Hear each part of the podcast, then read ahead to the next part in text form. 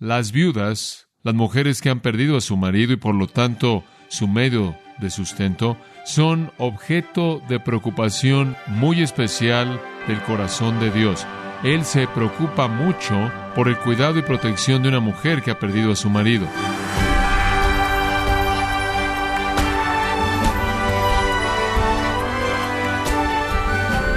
Damos las gracias por acompañarnos en Gracia a vosotros con el pastor John MacArthur. Estadísticas dicen que las mujeres viven más que los hombres. Puede que suceda en su iglesia o familia, las mujeres aún viudas terminan siendo un grupo con poca atención en la iglesia, y muchos pasan por alto que Dios tiene una preocupación especial por las viudas. Pero ¿qué dicen las escrituras acerca del cuidado de las viudas? ¿Y cuáles son las implicaciones para usted y su iglesia? El día de hoy, el pastor John MacArthur, en la voz del pastor Luis Contreras, contestará estas preguntas para la vida de la iglesia en la serie Cuidando a las viudas en gracia a vosotros. Abra su Biblia para nuestro estudio de Primera de Timoteo, capítulo 5, comenzando en el versículo 3, una sección acerca de las viudas en la iglesia. Podría parecer al principio que ese es un tema más bien pequeño, un tema más bien insignificante, ciertamente no uno de los temas más importantes que deben ocupar nuestras mentes, pero lo opuesto es el caso.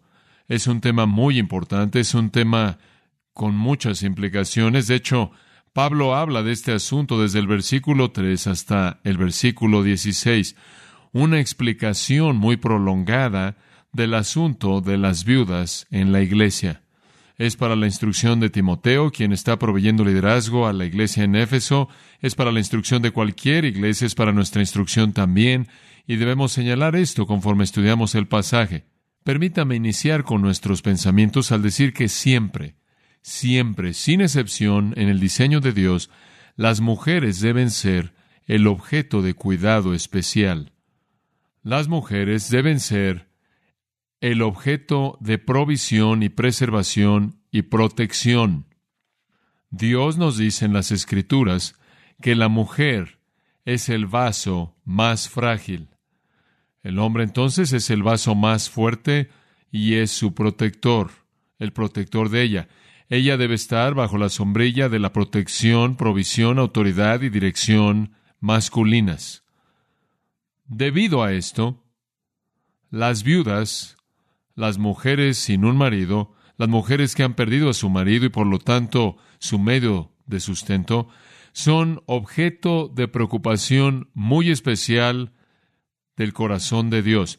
Él se preocupa mucho por el cuidado y protección de una mujer que ha perdido a su marido. El otro grupo de personas que entran bajo el cuidado protector de Dios serán los huérfanos. Y como leí en el Salmo 68, Él es padre de huérfanos y Él es el juez de las viudas. Él está preocupado de manera particular por proteger a aquellos que han perdido su protección, su preservación y su provisión. Los niños, como usted bien lo sabe, deben estar bajo el cuidado, liderazgo y protección de sus padres. Cuando un hijo pierde eso, ese hijo se vuelve el objeto de la compasión especial por parte de Dios. Las mujeres también deben estar bajo la protección y cuidado de sus maridos o sus padres y cuando pierden esas oportunidades y esos privilegios y esa área de protección, Dios entonces se ocupa de ellas. Las viudas entonces, por diseño de Dios, son preocupación única por parte de Dios. Reciben por parte de Él compasión, sincera y trato misericordioso.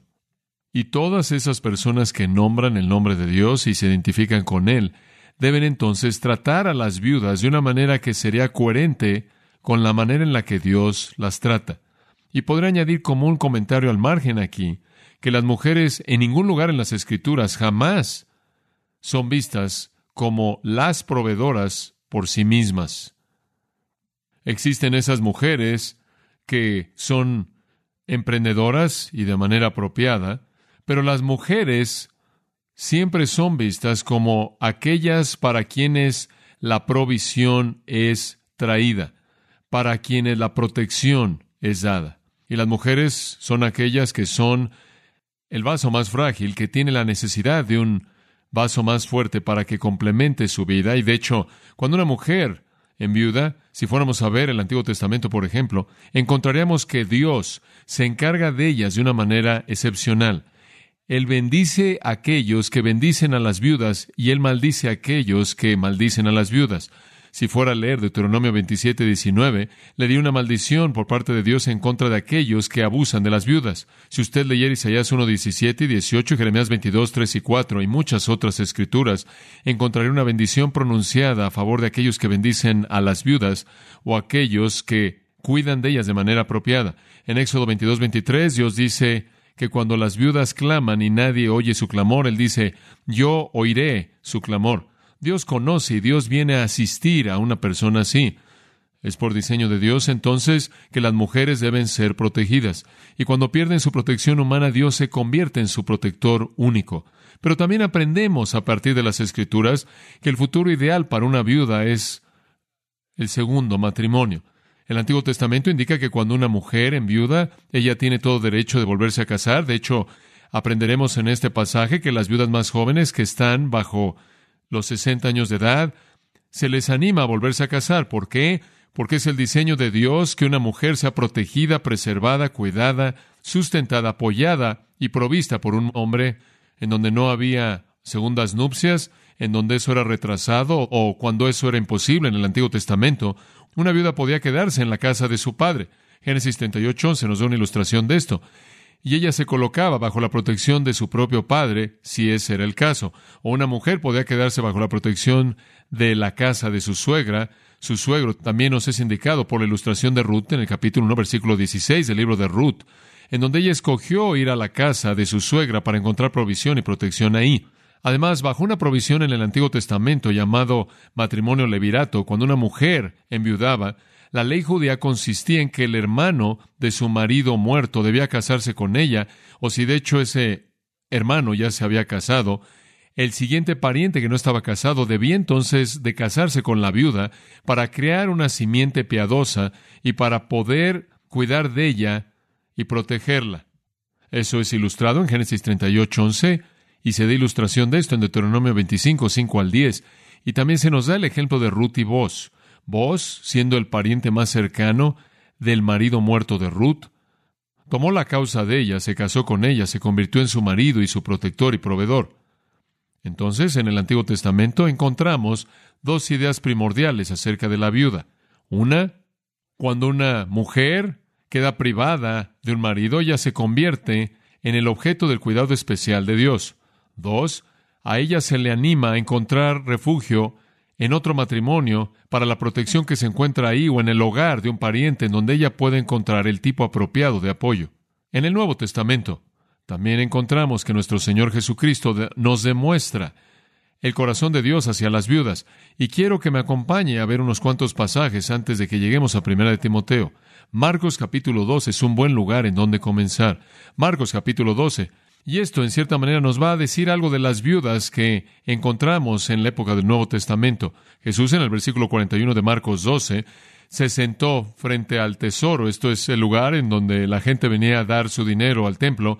Colocaban en estos receptáculos que estaban ahí pegados a la pared en la corte de las mujeres, venían al tesoro del templo y colocaban su ofrenda en el receptáculo apropiado para la ofrenda que estuvieran trayendo. Y Jesús se sentó ahí y observaba a la gente que colocaba dinero en el tesoro, y muchos que eran ricos daban mucho.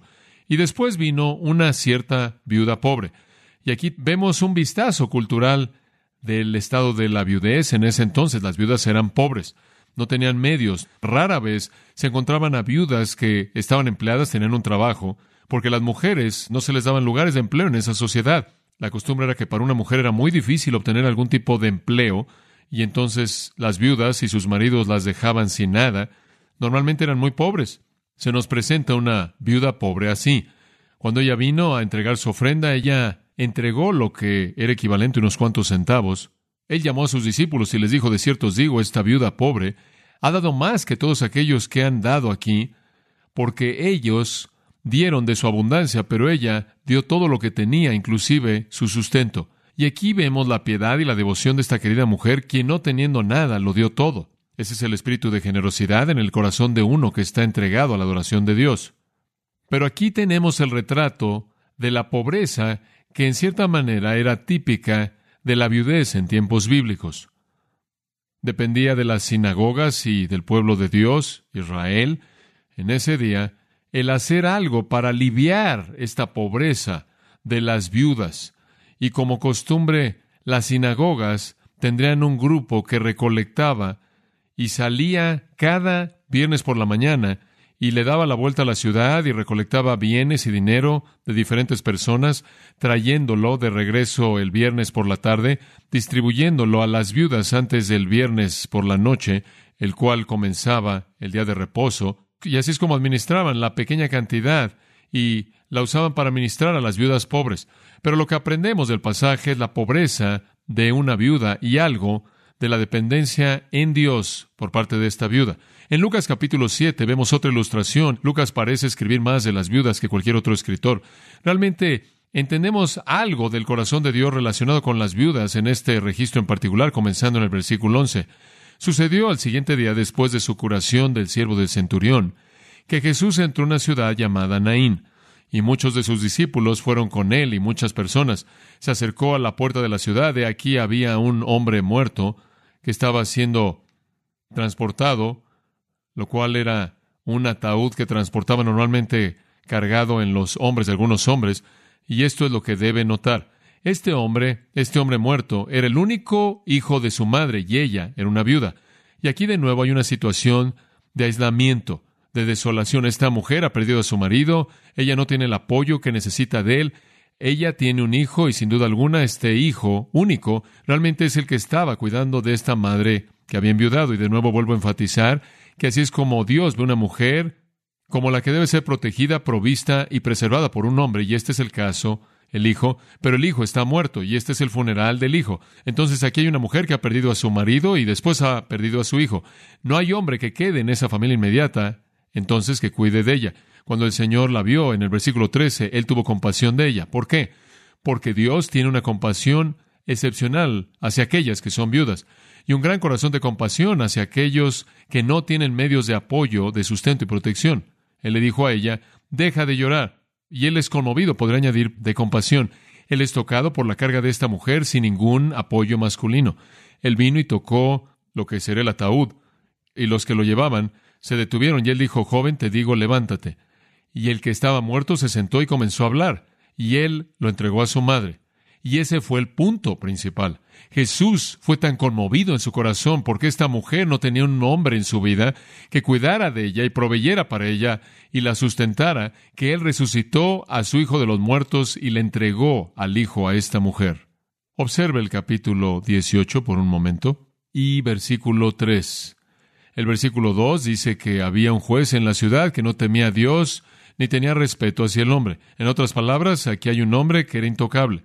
Pero había una viuda en la ciudad en esta parábola y ella vino a él. Ahora aquí de nuevo es una situación de desolación. Aquí hay una viuda típica, ella no tiene recursos, ella ha sido defraudada de algunas cosas y ella viene a este juez para tratar de recuperar lo que se le ha quitado de manera inapropiada a ella. Ella vino y dijo, hazme justicia de mi enemigo. Mis enemigos me han quitado cosas. Sabemos a partir de la palabra de Dios, y lo veremos claramente al estudiar el registro de los evangelios, inclusive oímos a Lucas escribiendo de esto en el capítulo 20, versículo 47, que los escribas y los fariseos y los líderes de Israel devoraban las casas de las viudas. En otras palabras, se aprovechaban de las mujeres desoladas, robaban de los pobres, por así decirlo. Y entonces aquí hay una mujer que de alguna manera ha sido defraudada quizás fue defraudada o podría haber sido defraudada por los líderes religiosos mediante alguna profesión o alguna declaración falsa diciendo que tenían que tomar los bienes de ellos, los bienes de ella, pero fuera cual fuera la razón, ella fue defraudada y viene a un juez y está en un estado de desesperación, lo cual vuelve a demostrar la situación terrible de ser viuda en ese entonces. Y él no la oyó por un tiempo, pero después él dijo, dentro de sí mismo. Aunque no temo a Dios ni tengo respeto al hombre, sin embargo, porque esta viuda viene a mí, le haré justicia, no sea que por venir a mí de continuo me agote la paciencia. No temo a Dios ni a los hombres, pero esta mujer me está enloqueciendo. Me está volviendo loco porque ella sigue viniendo y preguntando y pidiendo y pidiendo y el retrato aquí es de una mujer pobre que depende de regresar lo que se le ha quitado y está tratando de manera desesperada de encontrar justicia en este juez que finalmente, no debido a que lo ve como algo que es correcto, sino porque él quiere deshacerse de la mujer, le da lo que ella pide. Y entonces de nuevo vemos la situación de una viuda, privada para comenzar, defraudada para añadir a la situación. Quizás este es algo tan común porque una parábola común porque los jueces trataban a las viudas así. Esa es la razón por la que Jesús la usa. Entonces, de nuevo, simplemente enfatiza las dificultades y desventajas de la viudez en la época de Cristo. Capítulo 21, Lucas repite el relato de Marcos acerca de la viuda pobre que dio todo lo que tenía. Jesús dijo, de cierto os digo, esta viuda pobre ha dado más que todos los demás porque ella dio todo lo que tenía. De nuevo, enfatizando su pobreza. El retrato entonces es un retrato de desolación. El retrato de una viuda en el tiempo de Cristo es una mujer que tiene muy poco, quizás muy entregada a Dios, dado generosamente lo poco que ella tiene, una mujer que cuando fue defraudada de lo poco que tenía, clama desesperadamente porque se haga algo de justicia para recuperarlo, porque ella depende tanto de eso. Esta es la mujer privada. Esta mujer se convirtió en el objeto del cuidado de la sinagoga judía en Jerusalén, si podemos, excepto por Lucas 20, versículo 47, en donde devoran las casas de las viudas, como una afirmación general de lo que estaba pasando en Jerusalén.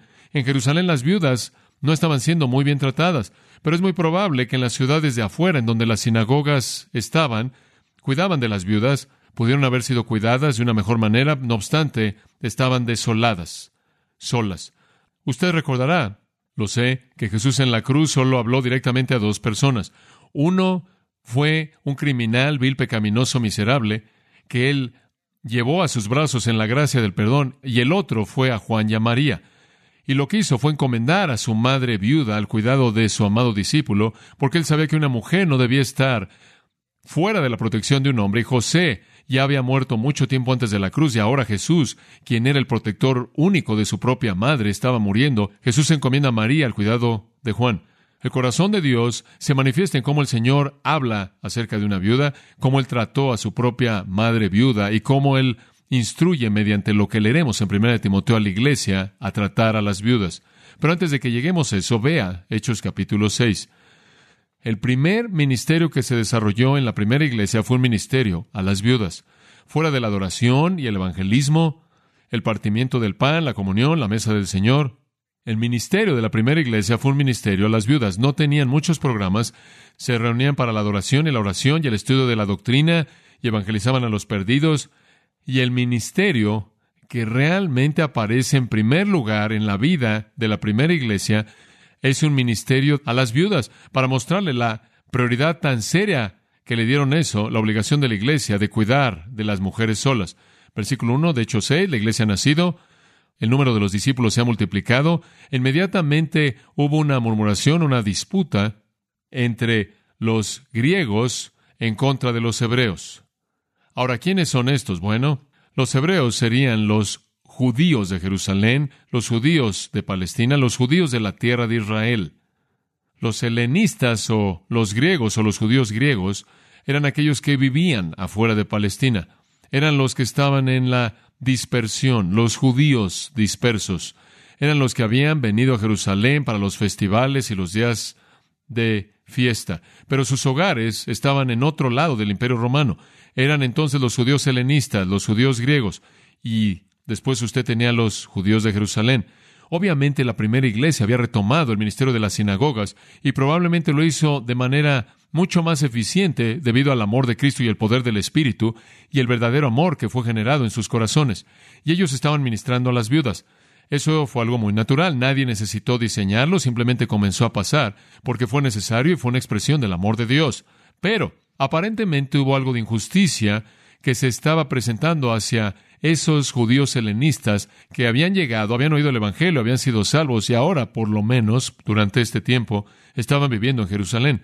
Probablemente se mudaron con sus familias que estaban residiendo ahí. Quizás algunos de ellos simplemente habían levantado su tienda ahí de campaña en casas donde los cristianos les habían permitido quedarse Quizás algunos de ellos estaban quedando en alguna posada o algo así, pero estaban ahí debido a que realmente no eran parte de la comunidad original. Quizás no eran tan generosos con ellos como lo eran con sus propias viudas, quienes eran de Jerusalén. Y entonces una disputa surgió en cuanto a cómo se estaba distribuyendo el sustento a las viudas. Ahora, lo que esto nos dice es que el primer ministerio que realmente se desarrolló espontáneamente en la primera iglesia fue el cuidado de mujeres que eran viudas. Los discípulos, los apóstoles, los dos en el versículo 2, llamaron a todos los discípulos, a los que estaban en la iglesia, y les dijeron, no es justo que dejemos la palabra de Dios y sirvamos las mesas. No va a estar bien para nosotros el dejar nuestro ministerio de enseñanza y salir y tratar de servir a estas viudas para que todo mundo reciba la cantidad correcta. Busquen entre ustedes, versículo 3, encuentren a siete hombres de buen testimonio en quien podamos confiar, que no se van a robar el dinero que supuestamente deben entregar, que no se van a robar la comida que supuestamente deben entregarle a las viudas, hombres honestos, llenos del Espíritu Santo, para que tengan gran sensibilidad para evaluar toda necesidad de las viudas, llenos de sabiduría para que puedan evaluar la situación. Necesitamos designarlos para que se ocupen de esto y vamos a continuar con la oración y el ministerio de la palabra. Y a todo el mundo le gustó eso y escogieron a Esteban y a Felipe, a Prócoro, Nicanor y Timón y Parmenas y Nicolás. Impusieron manos sobre ellos y los enviaron a hacer el ministerio de las viudas. De nuevo le vuelvo a decir, el primer ministerio desarrollado fuera de la oración, la adoración normal, la enseñanza, la predicación, el evangelismo de la iglesia, parece ser un ministerio a las viudas, satisfacer sus necesidades. Ahora vaya al capítulo 9 de Hechos, a un relato fascinante. En Hechos capítulo 9, versículo 36, había en Jopa una cierta discípulo llamada Tábata, la cual por interpretación es Dorcas, cualquiera de los dos nombres está bien. Y esta mujer, el nombre significa una gacela o venado, esta mujer estaba llena de buenas obras. ¿Qué hacía? Aquí hay una mujer cristiana, una discípulo, llena de buenas obras, y las obras significan caridad, dar a la gente que estaba en necesidad. Y sucedió en aquellos días que ella enfermó y murió. Y cuando ella murió, lavaron el cuerpo y lo colocaron en el aposento de arriba. Los judíos no embalsamaban, simplemente lavaban el cuerpo, la colocaron arriba en el hogar para que la vieran y un tiempo de lloro y demás. Lida, la ciudad en donde esto ocurrió, estaba muy cerca de Jopa. Entonces los discípulos oyeron que Pedro estaba ahí y enviaron a dos hombres a él deseando que él no se tardara en venir a ellos. Pedro estaba cerca y entonces dijeron, ve a buscar a Pedro y tráelo aquí, sabiendo que Pedro había demostrado obviamente el poder de Dios. Él había curado un hombre junto con Juan en la puerta a la hermosa. Quizás pensaron que él podía hacer algo con respecto a esta dama. Pedro se levantó y fue con ellos. Cuando él llegó, lo llevaron al aposento de arriba y todas las viudas, y eso es lo que debemos ver, todas las viudas estuvieron junto a él llorando y mostrando todo lo que Dorcas hizo para ellas mientras que ella estuvo con ellas. Ahora, no sé cuántas habían ahí, pero es un grupo significativo de viudas. Aquí hubo una querida dama que usó todos sus recursos para hacer ropa para las viudas. Y de nuevo, lo que esto muestra, uno, la privación de las viudas, la falta de recursos y la dependencia en alguien más. Dos, el corazón compasivo de los cristianos en la primera iglesia para alcanzar y servir a estas personas específicas. Esta mujer, conocida por sus buenas obras y su ayuda, que había vestido a las viudas de su comunidad. Versículo 40, Pedro lo sacó a todos. Ahora él hizo eso probablemente por la confusión y caos de todos los que estaban ahí llorando. No eran llorones contratados, realmente estaban quebrantados de corazón, y entonces fue más fácil sacarlas que tratar de detener sus lágrimas. Entonces él la sacó para poder oír su propia oración, me imagino, y él se arrodilló, lloró, y se volvió al cuerpo y dijo, Tábata, levántate. Y ella abrió sus ojos, y cuando vio a Pedro, se sentó, y le dio su mano, y la levantó. Y cuando ella llamó a los santos y a las viudas, la presentó viva. Esta es la segunda resurrección que ocurre en el Nuevo Testamento para beneficiar a las viudas. La primera la vimos en el Evangelio de Lucas en referencia al hijo de la viuda de Naín. Y de nuevo usted ve la compasión de Dios hacia la viuda. Y aquí estas queridas viudas están tan quebrantadas de corazón y son confortadas debido a que esta mujer, quien es tan querida por ellas y tan necesaria para ellas, es resucitada de los muertos para que siga ayudándoles predominantemente para el beneficio de ellas. Santiago capítulo 1 lo resume para nosotros al final del primer capítulo, en el versículo 27, él hace esta afirmación impresionante. La religión pura y sin mácula delante de Dios Padre es esta, Ahora, esa es una introducción que podría llevarnos a imaginar todo tipo de cosas. ¿Qué es la religión pura? ¿Qué es la religión pura y sin mácula? La respuesta es visitar a los huérfanos y a las viudas en sus tribulaciones. Visitar a los huérfanos y a las viudas en sus tribulaciones. Ahora escuchen, amados, todo esto nos lleva a resumir lo siguiente. Miren, Dios tiene una compasión especial, un cuidado especial, una preocupación especial por la protección, preservación y provisión de las viudas. Muy básico. La primera iglesia muestra esto. Cristo muestra eso. Y entonces, cuando Pablo le escribe a Timoteo aquí, él tiene esta sección extensa del asunto de las viudas, porque para este entonces, claro, todavía es un elemento vital de la vida de la iglesia, cuidar de las viudas. Y yo creo, y yo sé que usted también lo va a ver también conforme estudiamos esto, que este todavía es un área vital para la vida de la iglesia. Hemos estado comprometidos con esto en el pasado y estaremos comprometidos con esto en el futuro. Y en lo personal yo creo que conforme entendemos este pasaje, va a presentar una mayor oportunidad para nosotros en el futuro de lo que jamás hemos imaginado debido a las condiciones del mundo en el que vivimos. Y explicaré lo que quiero decir conforme avanzamos. Pablo entonces quiere que Timoteo y la iglesia en Éfeso y que nosotros entendamos nuestra responsabilidad para con las viudas.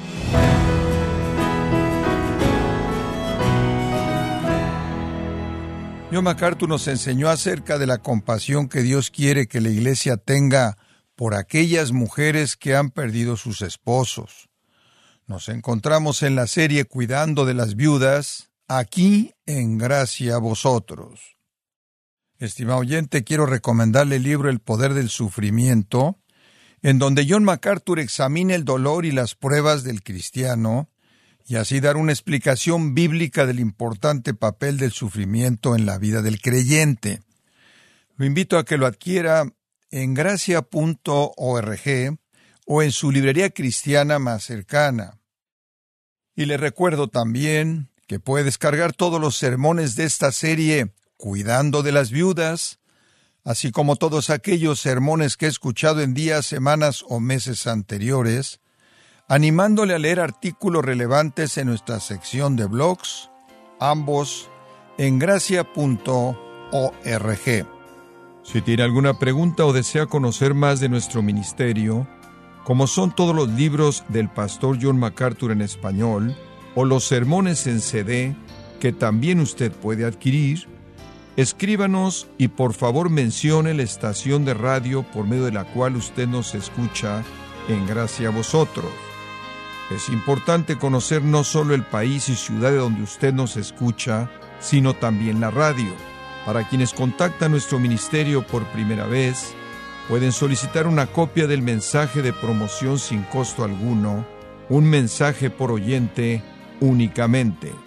Si usted vive en los Estados Unidos o Puerto Rico, escríbanos a Gracia Vosotros, P.O. Box 4000, Panorama City, California 91412 o puede escribirnos a través del siguiente correo electrónico radio arroba Queremos agradecerle su tiempo y sintonía en nombre de John MacArthur y del personal de este organismo e invitarle para que nos acompañe en la próxima edición y así juntos continuar desatando la verdad de Dios un versículo a la vez en gracia a vosotros.